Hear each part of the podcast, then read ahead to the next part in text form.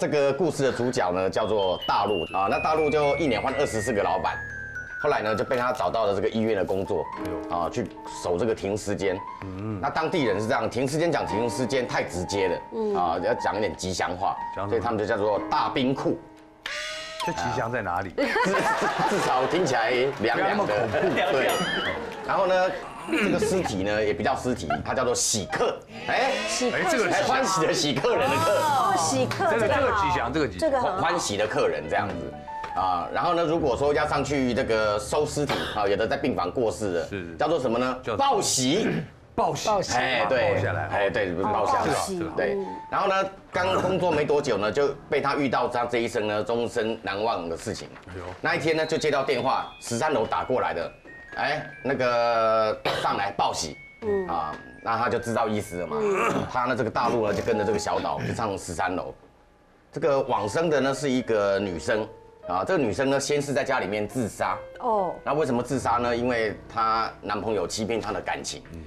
自杀以后被送到医院急救完以后呢，那怎么死掉的呢？在病房里面又自杀，这个尸体呢就放在十八号冰柜。是当天晚上呢，因为他跟这个小岛值大夜班，啊，想说顾尸体就是 always 这样嘛，能怎样？啊？所以他们就习惯晚上在那边睡觉，嗯啊，反反正睡着有人在就好了。然后就就两个人就趴在那个职业职业的那个桌上就睡，睡睡睡睡，不知睡了多久，啊，因为这个大陆呢是比较属于不容易入眠的人，嗯，他就一直隐隐约约听到那个隔着一道门，里面就是大冰柜了嘛，嗯。啊，听到那里面一直有砰砰咚咚的声音，嗯，有人在敲，有人在敲，或者是有什么东西在，好像是像抽屉打开的那种声音，打开关起来，打开关起来。哎，有那有那种声音，过了没多久，就是他一直觉得自己在可能在做梦，嗯，啊，他因为烟瘾很重，啊，就想说，嗯，感觉这边呢这个气氛环境有点闷闷的，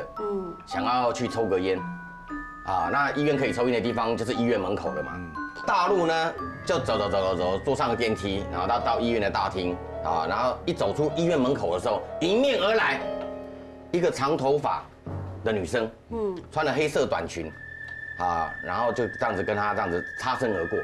医院门口跟她擦身而过的女生，她就觉得好面熟，啊面熟，好面熟，啊，她一下子想不起来一下子想不起来。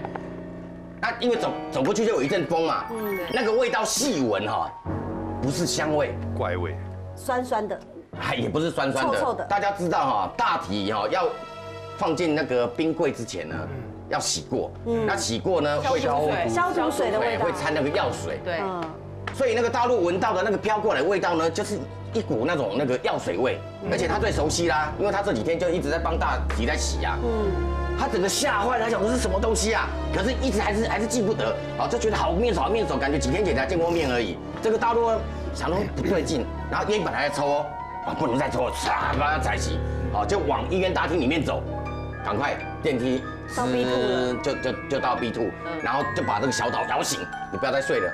他就把刚刚碰到事情跟他讲，好说迎面的一个女生，那女生都是药水味啊，啊，然后这个时候他也渐渐想起了，说好像就是就是我们去收的那个尸，把门打开走进那个停停尸间，嗯，赫然发现十八号冰柜是打开的，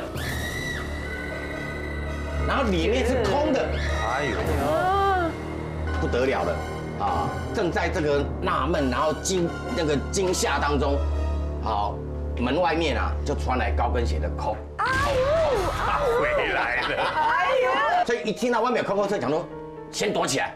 我先躲起来再说，他们就躲在那个推车后面，然后棉被上冷，然后冰死啊！哦，那个棉被就拉下来，哦，就在那边。躲。好，那扣扣扣越来越近，越来越近。这时候大陆啊，边突然边躲边觉得不对劲，那个冰柜是开着的啊，是不是要把它恢复原状？啊？会会比较好一点啊？因为如果这样开开的，会不会引起那个外面那个扣扣扣的那个人的注意？注意啊！所以呢，他就想说应该还有时间，算准那个时间差，冲出去，砰！啊，一碰下去，当然就引起那个女生的注意。哎呦好，他他都可以感觉到，虽然他看不到他全身，可是感觉到那个那个女生头是这样转过来的。哎呦，好，然后然后急忙呢，那个推车有有有有有好几台，啊，他就就近呢就没有躲回原来那一台了，就近呢就躲一台，然后也是压压弄下来。他好忙哦。对啊，这个时候呢，妙的是那个另外那个朋友小岛不是躲在另外一车吗？对，那小岛呢比较聪明，他可能觉得在那边躲下去呢不是办法。不是办法。突然呢，大陆就听到小岛把那个车砰一推，然后整个人啪啪啪啪啪啪啪拔拔腿就跑。大陆躲在车子后面，听到小岛那个急退脚步声，然后听听到让他绝望的关门声，就跑出去砰。然后呢，这个女生呢不晓哪来的神力，就拖着这个大陆，拖拖拖拖拖拖拖去哪里呢？十八号，啊，把那个冰柜打开，砰砰，马上放到冰柜里面去，你知道吗？大陆被关进去，啊，后面喷进冰柜里面，然后从冰柜外面还传来声音，里面舒不舒服？那个大陆在那个在那个整个幽闭的空间，哦，那整个阴暗，然后冰冷，感觉说哇，他命要要命丧在这冰柜里面了。然后听到外面乒乒乓乓乒乒乓乓的，然后再没多久，哐，冰柜又被打开了。哦，他我他看到那个一漏漏出一条缝，然后那个光线进来，你看，小岛还有那个五个保全人员，下来了。呃，下来了，他整个吓坏了嘛，然后问问，然后说你怎么会在冰柜里面？然后讲刚刚那个过程，然后他们也说奇怪，那为什么我们进来的时候那个不见了？好，那很可能就是说他们一进来的时候呢，这个女生呢就已经隐身了。那还好是这个小岛还算聪明，好知道要找人来救援，要不然呢，很可能隔天再被发现的时候，大陆可能就变成一具冰冷的尸僵硬的尸体。那现在呢，我要讲的一个那个故事呢，就是一个大学生，是刚上大学，大概十八岁，叫阿东。做梦呢，他做噩梦的这个事件呢，从三年前就开始有了。嗯然后呢，三年前呢，这个梦是偶尔发生。再来呢，这三年内呢，就常常常常不断的梦到，然后到最近呢，是严重到只要打一个瞌睡，嗯只要放空打一个瞌睡，咳，他就会梦到。然后呢，他就很害怕的去找了一个心理医生。那这个陈医生呢，他陈医生就问他说：“那你这个梦到底是什么梦，困扰你了这么久？”那这个阿东就是说呢，这个梦呢，我就是每天晚上都会做梦，梦到我蹲在一个湖边。然后手伸在这个水里面，一直在玩水，画圈圈。但是玩不久之后，本来很开心，就会突然听到湖里面有一个声音叫着我说：“快下来吧，快下来吧。”听久了之后，我就会真的渐渐渐渐站起来，就往河里跳下去了。然后呢，我每次一跳下去之后，我就会从这个梦里惊醒。那这个医生就问他说：“所以你小时候任有任何对水不好的经验吗？因为心理医生就是会追溯到你的成长环境。”那这个阿东是说：“我不晓得啊，我不记得了。”这样，然后那个医生就想说：“好，那没有关系，因为在心理学上面，他们有一种方式，就是用催眠的方式，让你去回想自己以前的生长状况。”潜意识潜。意识打开你的那个心门。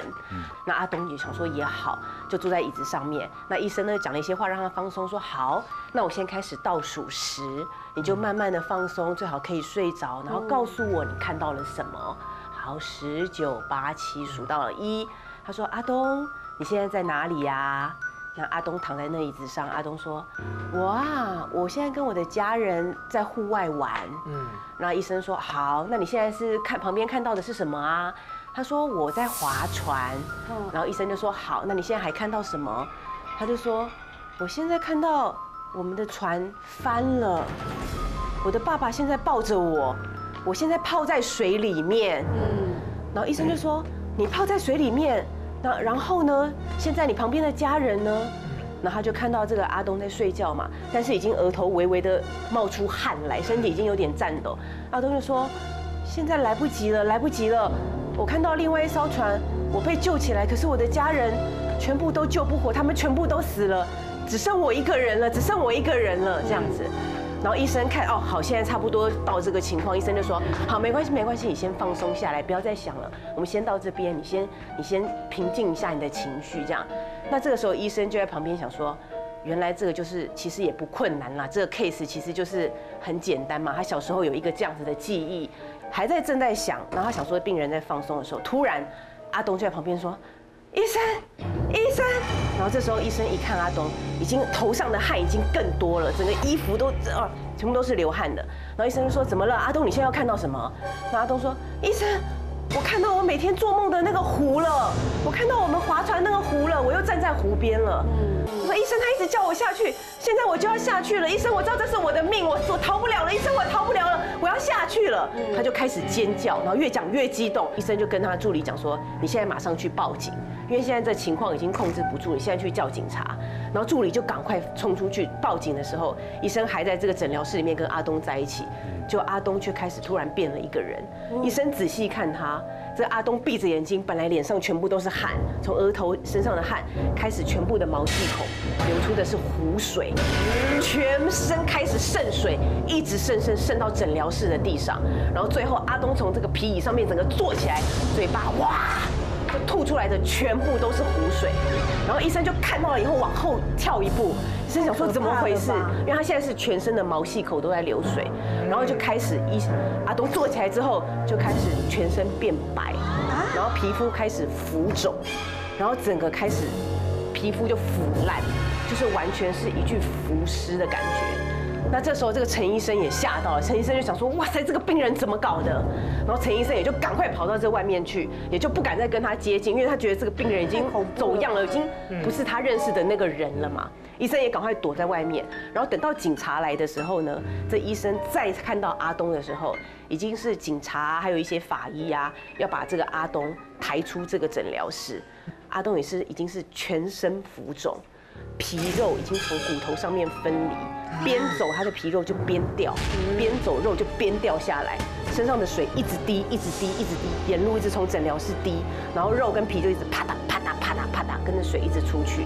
然后医生就心里想说，不知道这到底是发生什么事情。警察呢就跟医生做了简单的笔录，警察就说：“好吧，那陈医师因为这件事情也很古怪，不然的话等我们过几天法医真的验尸之后，我们再跟你联络。”就过了几天呢，陈医师接到法医的电话：“你确定你的病人是半个小时前才来找你看病的人吗？”嗯，陈医师就说：“没错啊，他就是一个很健康的大学生啊，只是他有这个睡眠的困扰，请我来治疗啊。”然后这个警察就告诉他说：“可是根据我们这个法医勘验的结果，嗯，这具尸体呢，其实已经腐烂了十年了。对，所以医生其实不知道他那天看到的到底是人，还是不是人。”